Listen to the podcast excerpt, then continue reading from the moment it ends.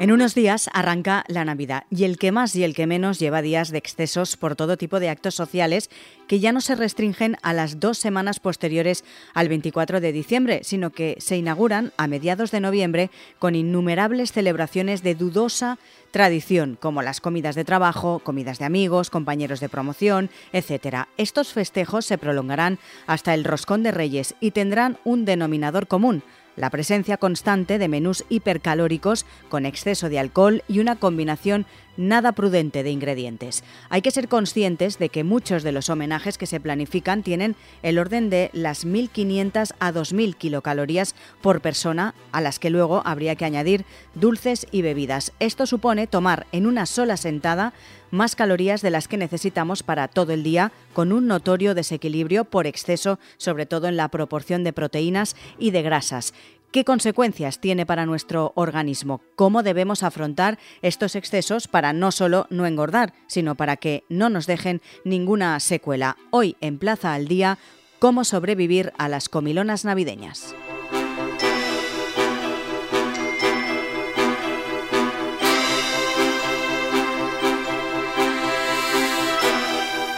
Saludamos al nutricionista Pablo Ojeda. Señor Ojeda, muy buenas. Hola, ¿qué tal? ¿Cómo estáis? Vamos a empezar sobre todo por estas comilonas que las tenemos ya ahí a la vuelta de la esquina.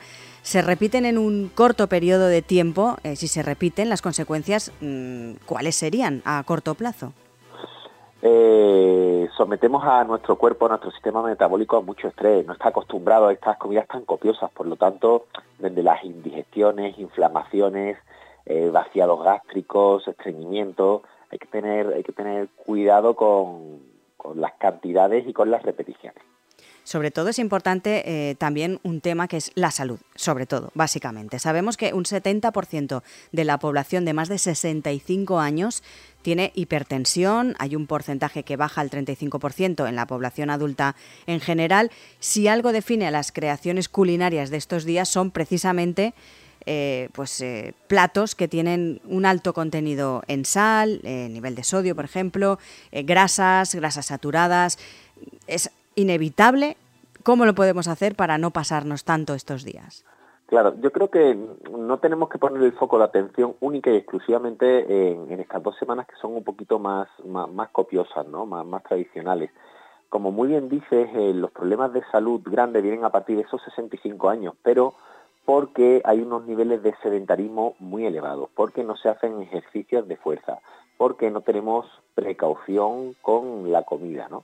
Por lo tanto, no tenemos que obviar que, oye, si estamos con una frecuencia de comidas más altas, tenemos que poner un poquito de nuestro, de nuestro lado y salir a caminar, tomar el sol, hacer ejercicio. No lo podemos obviar porque si no, al final es como si tú eh, golpeas muy lentamente esa gotita en una roca una vez, otra vez, otra vez, al final la roca se deteriora, ¿no? Oye, pues nuestra roca, que es nuestro cuerpo, también tenemos que fortalecerla con otros medios para poder llevar un poquito mejor estas comilonas. Además, yo creo que eh, nos consolamos muchas de las ocasiones, muchas veces, con la típica frase de, bueno, un día es un día, ¿no? Pero decía yo al principio que ya no se trata de un día, sino que muchos llevan de celebración, o llevamos desde finales casi de noviembre, porque se ha extendido ya eh, la costumbre de realizar comidas navideñas, entre comillas, pues eso, a finales de noviembre, ya sea por lo que sea, comida de trabajo, comida de amigos de la infancia, vamos alargando las, las comidas y vamos añadiendo más a las típicas.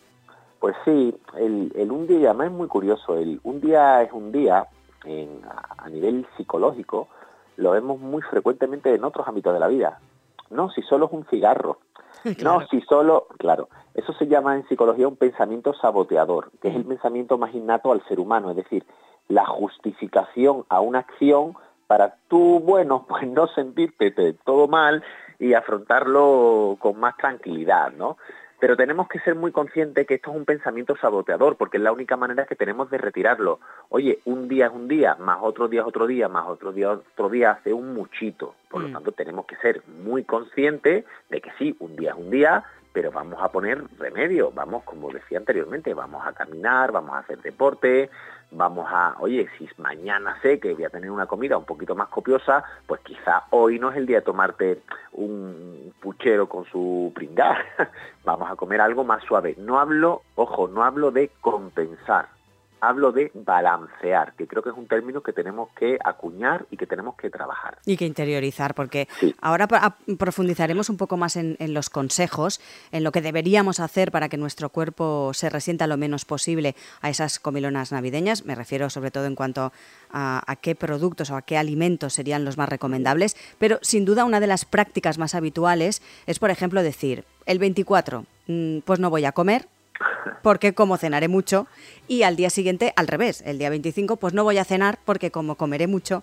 Es un poco eh, la tónica que solemos seguir la mayoría de mm, los ciudadanos y de los españoles.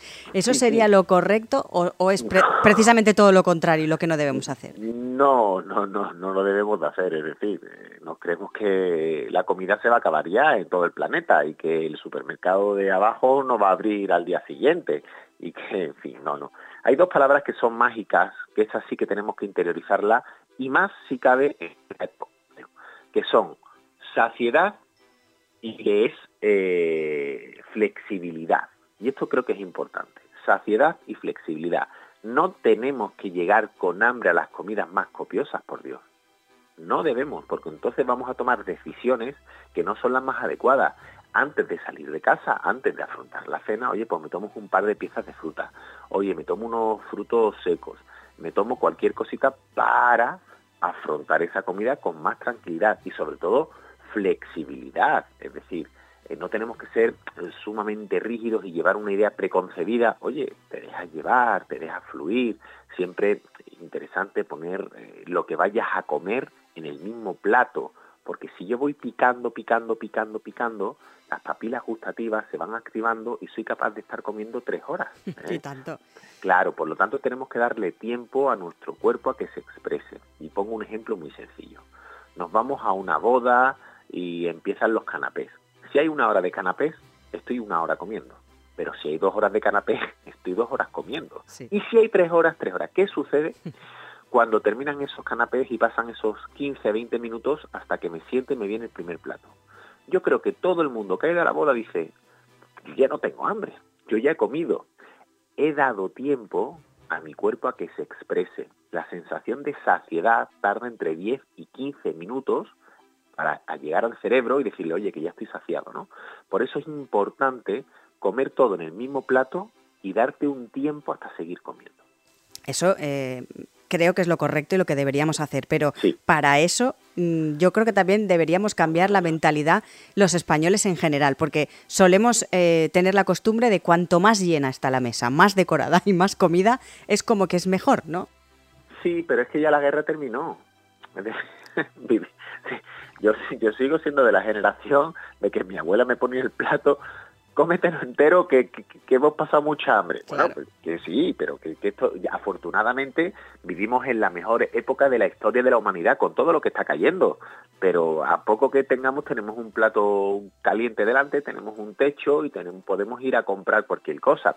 Por lo tanto, tenemos que ir evolucionando en este, en este sentido y sobre todo pensar que llevamos 800, como especie, unos 800.000 años en la Tierra, un millón. El ser humano está diseñado genéticamente para pasar hambre. No teníamos disponibilidad de alimentos cada vez que queríamos. Y esto creo que tenemos que hacer una reflexión. Salíamos a cazar, cuando podíamos cazábamos, comíamos lo que podíamos y lo almacenábamos. donde Los hombres en la barriga, en la zona abdominal, porque las piernas las tenía que tener fuertes, por eso vemos muchos hombres con esa panza después una pierna muy delgadita, ¿no? Genética pura. Y después las mujeres, ¿dónde almacenaban? En, en, las caderitas y en el culete, porque el coxis, el canal del parto, se ensanchaba y era más fácil tener niños, ¿no? Eso es evolución. No podemos obviar esto. Comida en el plato cuando queremos, pues es del otro día, como quien dice. ¿eh? Hmm. Entonces tenemos que pensar en ello, ir más acorde con nuestra evolución, entonces comer de manera un poquito más moderada. Son días además, eh, señor Ojeda, que consumimos productos que no comemos en nuestro día a día, por ejemplo, mariscos, carnes rellenas. Eh, ¿Qué deberíamos incluir en nuestro menú y qué no para pasar estos días de la mejor manera posible y sobre todo que nuestro estómago no se resienta? Bueno, yo no, yo no soy partícipe del que no, para todo en esta vida hay, hay un momento. El problema es el exceso. Es decir, si no te tomas un roscón de reyes el día de reyes, pues dime tú cuando te lo tomas. El problema es que, desde, como, muy, como, como, muy bien has dicho, que desde noviembre estamos tomando roscón. Eso, eso es lo que tenemos que, cambiar. Si no me tomo un buen marisco con mi familia en Nochebuena, pues bueno, pues a ver cuándo me lo tomo. El problema es el uso y abuso, sobre todo el abuso de ciertos productos. ¿eh? Entonces, lógicamente, cuando tomamos comida copiosa y vamos a tomar un dulce, mejor tomarlo después de la comida que tomarlo de manera aislada a las 5 de la tarde por una cuestión glucémica.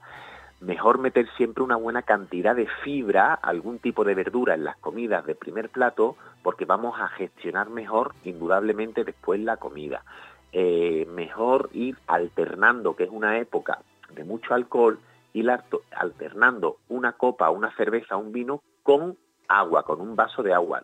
La gestión que va a hacer al día siguiente va a ser mucho mejor. Son pequeñas cosas quizás que debemos de, introducir que nos va a ayudar, indudablemente. En cuanto a la subida de peso, que es también lo que preocupa a muchas personas, ¿cuál será la media? Porque se suele decir entre medio kilo, cuatro o cinco kilos. Sí, sí, no, no. La media, la media, tanto en las navidades como en verano, está eh, oscila entre los dos kilos, tres kilos, dos kilos, dos kilos y medio, sí, sí se sube, se sube de peso, se sube bastante de peso, pero eh, se sube de peso eh, precisamente porque no acompañamos con ese ejercicio. Es decir, yo pongo la mano en el fuego y tengo muchos pacientes que hacen deporte, hacen ejercicio, mm, levantan el culete del sofá más a menudo y después tienen las comidas clásicas 24, 25, 31, 1, que son 5 o 6 comidas de los 15 días que dura la Navidad, si, bueno, pues si tú has pasado en cinco o seis comidas tampoco va a pasar nada. Quizá tu objetivo de perder peso no se cumpla, pero de mantenernos a cero es perfectamente lógico. Pero tenemos que ser conscientes, que muchas veces la conciencia en esta época pues, puede pasar un segundo. es difícil, sí. Eh, decía yo por eso, porque es difícil a veces cambiar también la mentalidad y las costumbres, que eso es, más difícil todavía de cambiar. Pero, por ejemplo, sería correcto eh, el día 25, si ya es un día copioso de comida y que muchas personas pues comen incluso fuera de casa y, es ya diferente el menú. Por la noche sería correcto, por ejemplo, cenar fruta, cenar un yogur, no cenar, no, por supuesto, pero... perfectamente, pues claro que sí, pues te tomas una frutita, te tomas un yogur y, y ajuí ¿Qué es, lo, ¿Qué es lo que mucha gente me dice? Oye, pero estos días puedo cenar solamente fruta? No, pero no porque la fruta sea mala o un yogur sea malo, sino porque si solamente ceno todos los días fruta, estoy desplazando otra serie de alimentos que son necesarios. Las personas no pierden peso nunca, jamás por comer menos, nunca. Las personas pierden peso por comer mejor. Cuando tú le das a tu cuerpo todos los requerimientos energéticos que necesita, entonces tu cabeza es cuando te decir, oye, yo no necesito almacenar nada, porque esta persona me lo está dando todos los días. Por lo tanto, ahí empieza a adelgazar. Si no es, como yo digo, pan para hoy, hambre para mañana. Y los efectos rebotes, ya te digo que están a la orden del día. Estamos hablando de lo que tenemos que hacer para no meternos esos dos, tres kilos de media estos días de Navidad, pero nos vamos a adelantar un poco en el calendario y vamos a suponer que ya estamos a 8 de enero.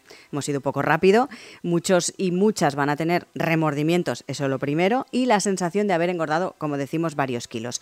Y aquí empieza otro fenómeno que se repite cada año y es dieta, gimnasio, esos propósitos de año nuevo y que en la mayoría de los casos hacen o hacemos mal con dietas milagro, como estamos diciendo. Hacemos muy mal, sí. ¿Cómo debemos afrontar este tema y, de qué manera podemos perder peso sin castigar a nuestro cuerpo y sobre todo a nuestra salud? Mucha gente querrá perder esos kilos de más que, que, que se ha metido estos días, ¿no? esos dos, tres kilos de más, pero hay gente que quizás quiera perder más.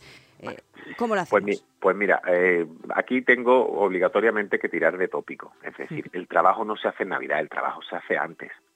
Eh, si una persona lleva unos buenos hábitos de vida, que ya va a su gimnasio con regularidad, que tiene su trabajo, que lee, que medita, que lleva, en fin, este tipo de cosas, no necesita hacer, aunque parezca raro, absolutamente nada. Su cuerpo se va a regularizar solo. Esos dos, tres kilitos que a lo mejor ha cogido, en las siguientes semanas los va a perder.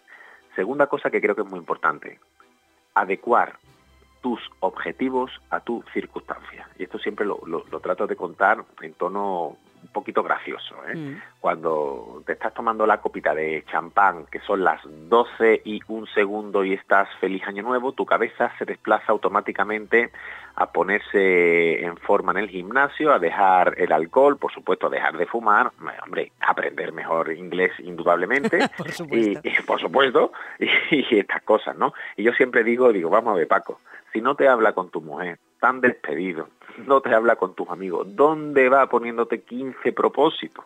Ves, solucionando las cosas poquito a poco, porque una de, de las cosas que por lo menos detesto es que queremos abarcar más de lo que soy capaz de dar. Y entonces aparece un elemento que es fatídico, que es la frustración, porque no llegas a todo eso. Y entonces cuando viene la frustración automáticamente viene el sentimiento de culpa. Y el problema actual de la alimentación no es la comida, es la culpa. Porque eh, está mal, no soy capaz, vaya porquería, y al final esa culpa hace, oye, que vuelva a comer más y como como más me vuelvo a sentir mal y como me siento mal vuelvo a, y entro ahí en un ciclo que es fatídico. Por lo tanto, no se trata tanto de quitar como de introducir poquito a poco. Oye, introduce un paseíto mañanero de media horita, después intenta ir al gimnasio, cuando lo tengas asentado y poquito a poco. Y sobre todo aumentar indudablemente el consumo de frutas y de verduras de primer plato para saciarte un poquito más, lo que se llama la densidad nutricional. Es decir, si yo me tomo un plato de pasta y tengo hambre, me tomo otro plato de pasta. Pero si me tomo una buena ensalada de primer plato y después el plato de pasta, ya probablemente no tenga más hambre. Hemos bajado mucho las calorías y estamos saciados. Por lo tanto, un buen plato de verduras de primer plato, no acompañando de primer plato y después el segundo plato, esto suele funcionar bastante bien. Además, no hemos hablado, o sí lo hemos comentado, de refilón, que también son días de mm, bastante ingesta de alcohol, que aparte de, que te pueda sentar mal, eso, por eso seguro, eh, tampoco el cuerpo está acostumbrado a, en tan pocos días o en tan poco tiempo ingerir tanto alcohol, porque normalmente durante el año tienes comidas, cenas, pero están como más eh, distanciadas en el tiempo. Aquí está todo junto, ¿no? Sí, últimamente además se ve mucho eh, que, médicamente se conoce como una hepatitis alcohólica no aguda ¿Eso qué significa? Que le estás dando más alcohol del que tu cuerpo puede procesar en un espacio determinado de tiempo, ¿no? Y eso indudablemente después puede tener eh, consecuencias. Nadie dice que no bebas, ¿eh? o sea, que son épocas, pero que sí que hay vallas alternativas. decir, que si vas a beber cerveza, oye, pues tómate una con, una sin. Que vas a beber vino, tómate una copa de vino y después te tomas una, una botellita de agua. Y así con los espirituosos igualmente, ¿no? Vas a hacer una mejor gestión. Pero ser consciente, oye, chicos, de verdad que el mundo no se acaba. que hay que comer con conocimiento y beber con conocimiento. Sí que es verdad que se puede dar la circunstancia de, en esos pocos días ingerir más comida y más alcohol de lo habitual y eso nos puede producir, aparte, problemas ya de salud en, en cuanto a pues náuseas, malestar, digestiones pesadas. En esos casos hay algún remedio casero, entre comillas, que podamos aliviarnos con, con una alimentación o con algún producto determinado? Sí, bueno, hay, hay varios productos que van muy bien. De hecho, hace poco estuve hablando sobre el tema de las, de las indigestiones, de los reflujos, de la acidez que sale muy con el alcohol y con todas estas cosas, ¿no? Hay dos o tres alimentos que son muy buenos. Uno es la fibra, la avena, por ejemplo, porque va a ayudar como a absorber esos ácidos, ese exceso de ácido en tu, en tu organismo. Hay un par de infusiones que también funcionan muy bien por sus eh, propiedades antiinflamatorias que es una infusión de jengibre o de manzanilla, la clásica manzanilla que se le ponía a los niños en los ojitos, ¿no? Que se llama manzanilla amarga, ¿no? Pues funciona muy bien. Y una cosa que funciona muy bien, incluso para controlar el apetito, es el plátano maduro. Por su pH es un poquito menor que el ácido eh, que, que tenemos en nuestro estómago, por lo tanto funciona muy bien, tanto a nivel de saciedad como para hacer una mejor digestión y que no sea tan pesada. ¿Y cuándo deberíamos tomarnos estos alimentos? Antes y durante. Antes y durante es fenómeno, porque después ya está el, después ya está el negocio hecho. ¿eh? Después, ya, ya, lo hemos perdido todo. Después el negocio ya está firmado y ya no hay nada que hacer. Pero entonces antes y durante es, lo más oportuno. Pues Pablo Ojeda, nutricionista, gracias como siempre por atendernos, por estar con nosotros y hemos apuntado todo a la perfección, todos esos consejos para hacer las cosas bien y que estas navidades no nos pasen factura. Gracias a ustedes y feliz Navidad.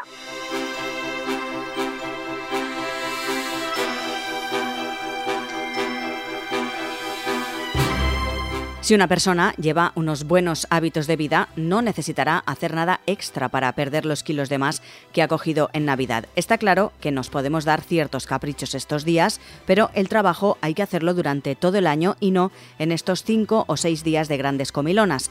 Una recomendación básica, como apunta el nutricionista Pablo Jeda, es poner toda la comida en un mismo plato y evitar así comer en exceso. Plaza al Día es el daily de todas las cabeceras del Grupo Plaza, lo pueden escuchar también en las principales plataformas de podcast a las que pueden suscribirse y enviarnos sus comentarios. También pueden entrar en plazaldía.es, les animamos a hacerlo, pueden encontrar allí todos nuestros contenidos y realizar también cualquier suscripción.